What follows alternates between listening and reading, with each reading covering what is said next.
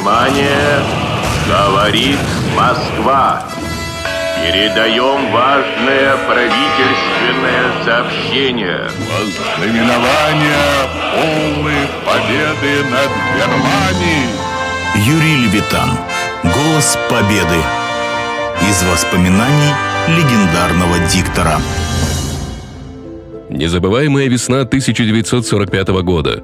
В каждом доме, у каждого репродуктора люди с нетерпением ждали сообщения об окончании войны. И вот с самого утра начинались на радио звонки. Ну когда же, когда? Чего вы тянете? Наконец, вечером, 8 мая, долгожданный звонок из Кремля. Сообщение пришлем ночью. Как ночью? Ведь все знают, что радио заканчивает свою работу в 24 часа. Многие лягут спать и не услышат этой вести. Пропустить такой момент. Выход был найден.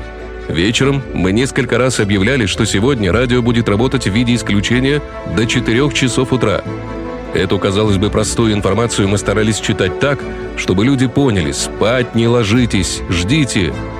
И сразу новый поток телефонных звонков – Счастливые голоса кричали в трубку «Спасибо! Намек поняли! Накрываем столы! Молодцы!» Два часа ночи. Подключены все радиостанции, сотни передатчиков Советского Союза. Все готово.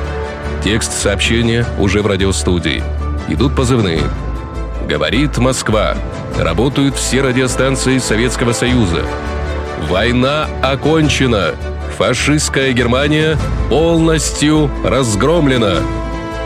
Что делалось в это время на улицах? Песни, возгласы радости. Кто смеется, кто плачет от счастья. Проснулся весь город, весь мир.